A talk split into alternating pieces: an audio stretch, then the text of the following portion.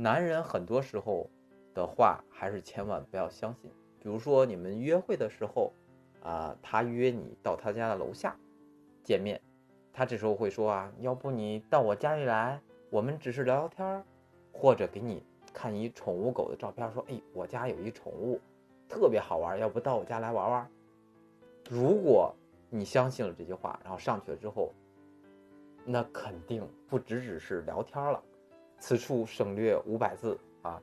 当这些事情发生之后，他又会说一句话，因为我也是男人嘛，就是我会对你负责的。